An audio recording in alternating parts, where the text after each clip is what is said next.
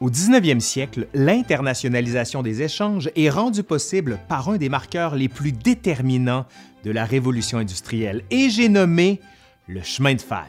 Le choc ferroviaire et la présence au quotidien des locomotives vont véritablement permettre ce qu'on peut appeler l'invention de la vitesse, condition essentielle du transport, mais aussi du tourisme. En Europe comme en Amérique, entre 1830 et 1860, les villes vont connaître une révolution de la mobilité comme jamais on en a connu auparavant.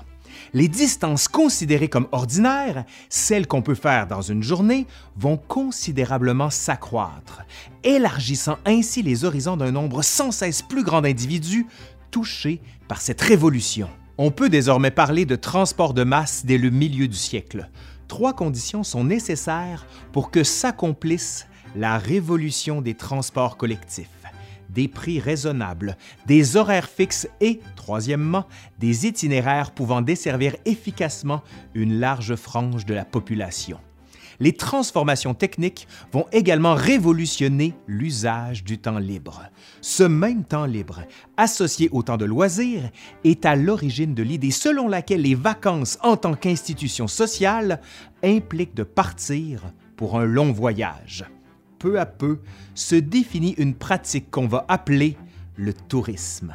Allez, aujourd'hui à l'Histoire nous le dira, l'invention du tourisme au 19e siècle.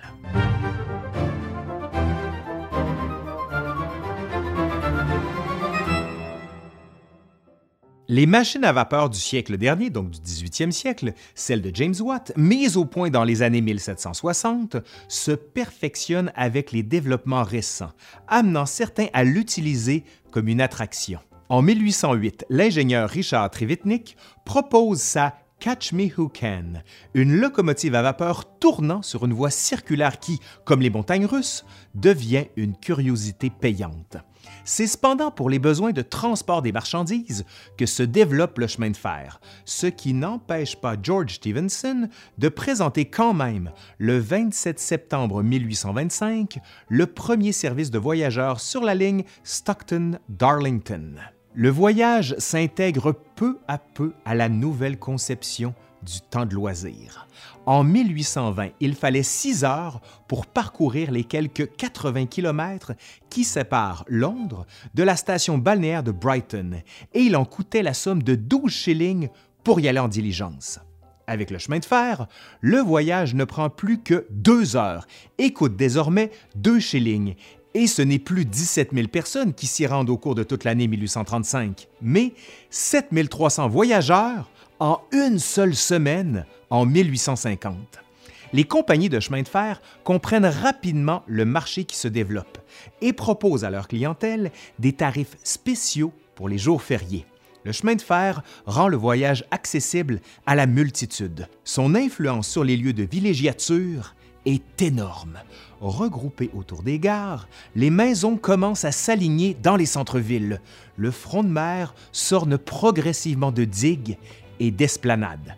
Vous irez voir, j'ai fait une vidéo là-dessus, juste ici. Certains peuvent aussi s'adonner à leur loisir préféré, comme ces chasseurs londoniens, à l'instar d'Anthony Trollope, qui prend le train pour aller chasser le renard dans le Leicestershire avant de revenir dîner le soir dans la capitale pour ensuite aller au théâtre. En France, le réseau se développe dans les années 1820 et 1830. Un service régulier de voyageurs est mis en place. Dans le Midi, ce sont les frères Talabot qui développent le chemin de fer. En 1863, à la tête du Paris-Lyon-Méditerranée, PLM, ils possèdent le plus grand réseau de l'époque, avec près de 4300 km de voies. Les 359 heures de route que nécessitait Paris-Marseille en 1650 tombent à 184 en 1750, puis à 112 en 1814. Après l'installation de la ligne de chemin de fer, il faut maintenant moins d'un jour, soit 13 heures en 1887. L'accélération est vertigineuse et permet de relier des distances jusqu'ici considérées comme infranchissables dans un temps court. Avec l'inauguration de la ligne qui va de Paris à Saint-Germain, Eugène Guinaud, le 2 septembre 1837, se plaît déjà à imaginer ce nouveau monde de la vitesse. Et je le cite. On songe déjà avec délice à l'époque prochaine où le flâneur parisien pourra aller déjeuner à Bordeaux, dîner à Genève, passer sa soirée au théâtre à Bruxelles et revenir coucher à Paris.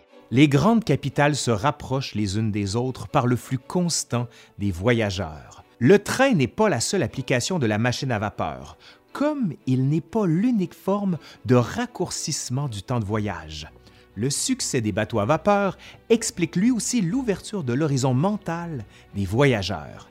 Les steamers étaient déjà dans le paysage britannique au tournant du siècle, mais leur utilisation pour transporter un public de plus en plus friand de découvrir le pays les rend d'autant plus attractifs aux yeux des entrepreneurs. L'île de Man, dans la mer d'Irlande, se développe dans les années 1830 à l'aide des liaisons maritimes avec Liverpool, ce qui est également le cas de l'île de Wright. Les voyages transatlantiques deviennent eux aussi extrêmement populaires. Avec les bateaux à vapeur, mais aussi le développement des installations portuaires, des touristes britanniques de plus en plus nombreux débarquent sur la côte française pour en découvrir les charmes et mettre en place, des deux côtés de la Manche, une véritable industrie du loisir. L'Angleterre invite aussi les étrangers à venir profiter de ces établissements. Les navires qui conduisent les immigrants européens vers une nouvelle vie aux États-Unis retraversent l'Atlantique, chargés de touristes américains ne sachant pas quoi faire de leurs richesses et attirés par la rapidité de la traversée. La culture du voyage n'est absolument pas nouvelle au 19e siècle. En revanche, la commercialisation des loisirs et le développement de l'industrie touristique, elles, sont entièrement renouvelées. À l'époque moderne, soit du 16e au 18e siècle, les aristocrates britanniques effectuaient un voyage de formation, le Grand Tour, au cours duquel on se rend dans les hauts lieux de culture du continent pour se former au contact de l'autre. Il s'agit autant d'un voyage éducatif que d'une manière de se distinguer auprès de ses semblables. Le modèle va peu à peu servir d'instrument de l'éducation des élites européennes, mais aussi de moule cosmopolite où circulent et s'assimilent les références. La révolution industrielle bouleverse entièrement la culture aristocratique. L'argent et l'ascension sociale sont maintenant considérés comme des facteurs de réussite et de respectabilité. Il importe donc de refonder les formes de la distinction. Ajoutons aussi les menaces pour les aristocrates que constituent les poussées démocratiques que porte le siècle, mais aussi la crise agricole, les nouvelles lois sur l'héritage et la fiscalité qui affaiblissent leur position économique et foncière. Il importe de redorer le blason de l'aristocratie britannique en réaffirmant sa singularité et une des manières de le faire est de se positionner comme une classe de plaisir dont le terrain de jeu ne se limite plus au pays ou au continent, mais s'ouvre à la planète entière. Au cours des années 1830, pendant que les touristes découvrent la Grande-Bretagne, on préfère se rendre en Grèce, à Saint-Pétersbourg, en Égypte et en Terre sainte. Dès que le chemin de fer relie les stations balnéaires anglaises comme Bath ou Brighton, on les délaisse au profit de lieux plus éloignés, comme la Côte d'Azur et la Riviera italienne, et même parfois plus loin avec les Açores, les Canaries, Casablanca ou encore Alger. Certains nobles perdent leur fonction politique. Ils recherchent donc les dissipations et le divertissement, incarnant parfaitement ce que Veblen qualifie de classe de loisirs. Le monde que les aristocrates tentent de fuir les rattrape bientôt, notamment à l'aide d'hommes soucieux de capitaliser sur cette nouvelle technologie que permettent les voyages. Thomas Cook est sans doute celui qui incarne le mieux cette figure de l'entrepreneur de loisirs qui, doté d'un sens des affaires hors du commun, a su très tôt utiliser les nouvelles possibilités qu'offrait le transport collectif rapide. Baptiste, né dans le Derbyshire, Cook va fonder la plus grande entreprise de voyage et de vacances du monde. Dès son invention, il voit dans le chemin de fer un outil de promotion religieuse. Et je le cite. Quelle magnifique chose ce serait que de mettre le nouveau pouvoir du chemin de fer et des transports au service de la lutte contre l'alcoolisme. En 1841, Cook s'attelle à la tâche de mettre sur pied son premier voyage. Pour un shilling par personne, il embarque 570 personnes en troisième classe pour un périple à Loughborough afin d'assister à un gala anti-alcoolique et à un pique-nique. Pendant plusieurs années, la cause de la tempérance reste au cœur des activités de Cook, mais celle-ci devient bientôt un facteur secondaire au déplacement. Cook devient véritablement un entrepreneur de loisirs en ce qu'il contribue au tourisme ferroviaire, notamment au cours de 1851, année de l'Exposition universelle de Londres. Près de 165 000 personnes sur les 6 millions qui fréquentent le tout nouveau Crystal Palace, édifié dans Hyde Park, s'y rendent grâce à lui. Pour ces Britanniques, souvent issus de classes populaires, Londres devient maintenant accessible, ce qui amène un journaliste du Times à déclarer, et je cite, Il y a 30 ans, moins d'un campagnard sur 100 avait vu la métropole. Aujourd'hui, il est difficile d'en trouver un sur 100 qui n'y ait pas passé une journée. Bien vite, d'autres s'emparent de l'idée et concurrencent directement Cook dans ses activités, comme Henry Gaze, qui développe plutôt les voyages en France. Avec ses clients, Gaze descend la Tamise en bateau à vapeur avant de traverser la Manche pour arriver à Boulogne. Il propose ensuite des excursions à Paris, puis à Waterloo et Bruxelles. Gaze est le premier à prendre le nom d'agent de tourisme, donnant ainsi un nom à la profession. Le mot touriste, dans les années 1840, s'impose lentement dans presque toutes les langues, et ce, au fur et à mesure que se répandent les voyageurs anglais et que de riches Européens et Nord-Américains les imitent. Malgré la concurrence, Thomas Cook demeure le géant de la commercialisation des voyages effectués à l'étranger par les membres de la classe moyenne, et ce dernier continue à penser le voyage comme un moyen d'élever l'âme. Reprenant l'idée de tuteur du grand tour, il mêle les affaires à une haute moralité et un souci de l'amélioration du peuple, allant même jusqu'à croire que la libre circulation des populations favoriserait la paix internationale et la compréhension entre les peuples. En 1874, il crée le chèque voyage. Les activités de Cook prennent ensuite une dimension mondiale, notamment avec l'organisation de croisières autour du monde, et ce dernier ne se contente plus de cibler les classes moyennes. L'ère des paquebots, qui va des années 1860 au milieu du 20e siècle, montre l'émergence progressive de la croisière comme pratique autonome. Avec le Franconia, un cunard de 20 000 tonnes, conçu pour être le plus beau bateau de croisière, Cook assure le passage à près de 400 passagers, souvent des Américains âgés et riches. Tous voyagent alors en première classe et le rituel à bord obéit au code de l'aristocratie britannique. La tenue de soirée est de rigueur pour le dîner. Les distractions à bord sont nombreuses. Le jaquet, le whist, les échecs, la lecture ou le shuffleboard. Pourtant, au cours des années 1880 et 1900, la clientèle se modifie. On voit maintenant des commerçants, des industriels, des financiers, mais aussi des étudiants américains qui, ayant maintenant les moyens, entendent eux aussi profiter des charmes de la traversée. Pour l'anecdote, c'est l'agence Thomas Cook Son qui vend les billets pour la traversée vers New York à bord du Titanic en 1912. Ce que Cook avait commencé, d'autres le poursuivent, comme l'Américain George Pullman, qui crée le wagon-lit et le wagon-restaurant avec leurs décorations opulentes. Au désir de transport rapide de masse s'ajoutent, pour ceux qui ont le temps et les moyens, le luxe et le confort. De véritables palaces roulants sont ainsi proposés aux voyageurs. Le Belge Georges Nagelmacher va encore plus loin en mettant sur pied un réseau international de trains de luxe qui évite les changements aux frontières. Il fait construire les premières voitures-lits et les voitures-restaurants d'Europe et lance en 1883 le Grand Express d'Orient entre Paris et Constantinople, qui devient bientôt le fameux Orient Express, et le Rome Express entre Calais et Rome via Paris. Nagelmacher multiplie encore les investissements, ce dernier voulant contrôler de plus en plus la chaîne des établissements que le touriste fréquente lors de ses voyages. Il fonde ainsi à Bruxelles en 1894 la Compagnie internationale des grands hôtels, dont l'objet est la construction, l'acquisition, l'exploitation et l'ameublement d'hôtels et de toutes les opérations accessoires, comme la création de restaurants, cafés, blanchisseries, magasins de vin, etc. Le voyageur est ainsi conduit dans les hôtels de la compagnie par les trains de la compagnie, dont il fréquente les restaurants, les magasins et les agences de voyage.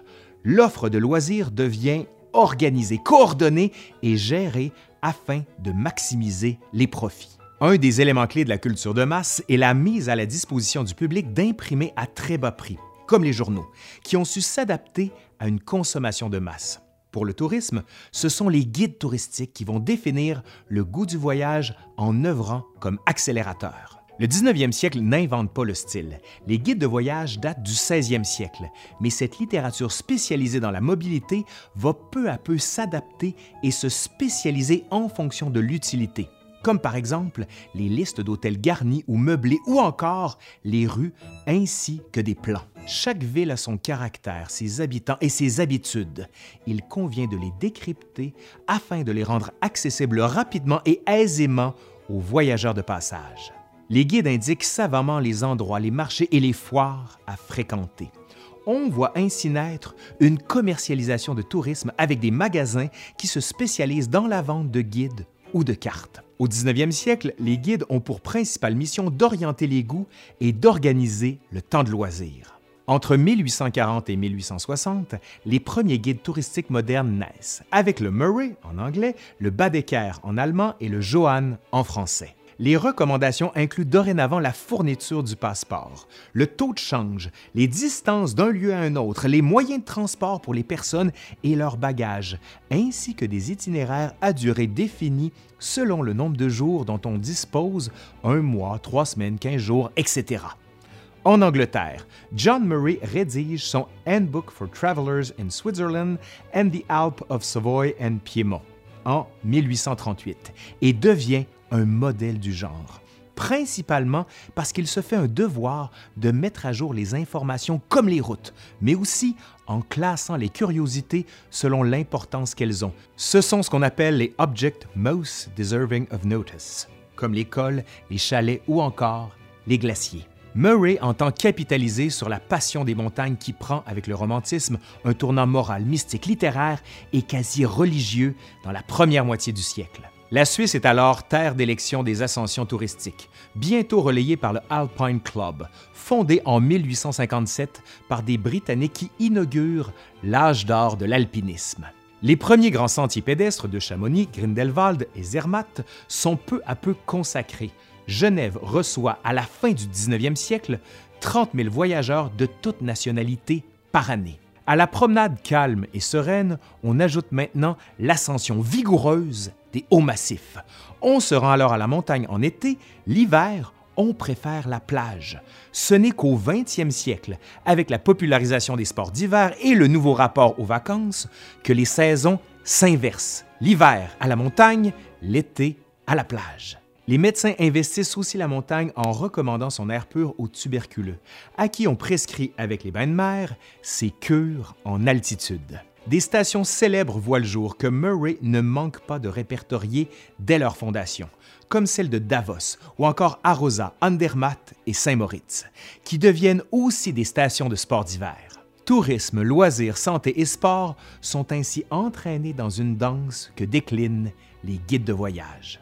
En Allemagne, c'est en 1828 que J.A. Klein présente un ouvrage qui passe ensuite au libraire Karl Baedeker, qui publie en 1835 un livre qui connaît une telle popularité qu'une seconde édition paraît en 1836, puis une troisième en 1839 et une 23e en 1886. Comme Murray, Badeker insiste fortement sur la précision des informations, notamment avec ses nombreuses mises à jour et la praticabilité de l'objet, véritable Bible du voyage. Le Badeker va cependant plus loin. On cherche, dit-on, et je cite, à soustraire le voyageur à la tutelle des guides de profession. On veut ainsi rendre le touriste autonome dans sa découverte, sans avoir à passer par des intermédiaires locaux, car en plus des informations pratiques, ce sont des informations sur la faune, la flore, l'histoire, la religion, la littérature, les mœurs, bref, un véritable catalogue de ce qu'il faut savoir et voir pour pouvoir profiter pleinement du déplacement sans rien manquer. En France, c'est cette fois l'œuvre d'un avocat, ancien journaliste fondateur de l'illustration, qui publie en 1841 son itinéraire descriptif et historique de la Suisse. Adolphe Johann se consacre alors à rédiger de nouveaux itinéraires jusqu'au jour où Louis Hachette, de retour de Londres, entend s'inspirer du libraire W. H. Schmidt en créant une nouvelle collection de livres destinés à un large public utilisateur du chemin de fer. Hachette voit grand. 120 titres devaient être répartis en sept séries identifiables par la couleur de leur couverture brochée. il confie à Johann le mandat de publier ce qui serait bientôt connu sous le nom de Guide Johann, ancêtre du Guide bleu auquel l'homme travaille jusqu'à sa mort en 1881. La collection est diffusée dans les gares, dans des kiosques spécialement construits à cet effet dès son lancement et trouve rapidement un public avide d'informations utiles. Le style de Johann est accrocheur et répond aux besoins du gain de temps en proposant des itinéraires rapides tout en insistant sur les curiosités essentielles à voir, notamment en leur donnant une ou plusieurs étoiles. Cette hiérarchisation fonde peu à peu la culture du touriste, allant même, en 1866, à mettre sur pied la sous-collection des guides diamants pour le touriste plus pressé, moins érudit, mais tout aussi exigeant.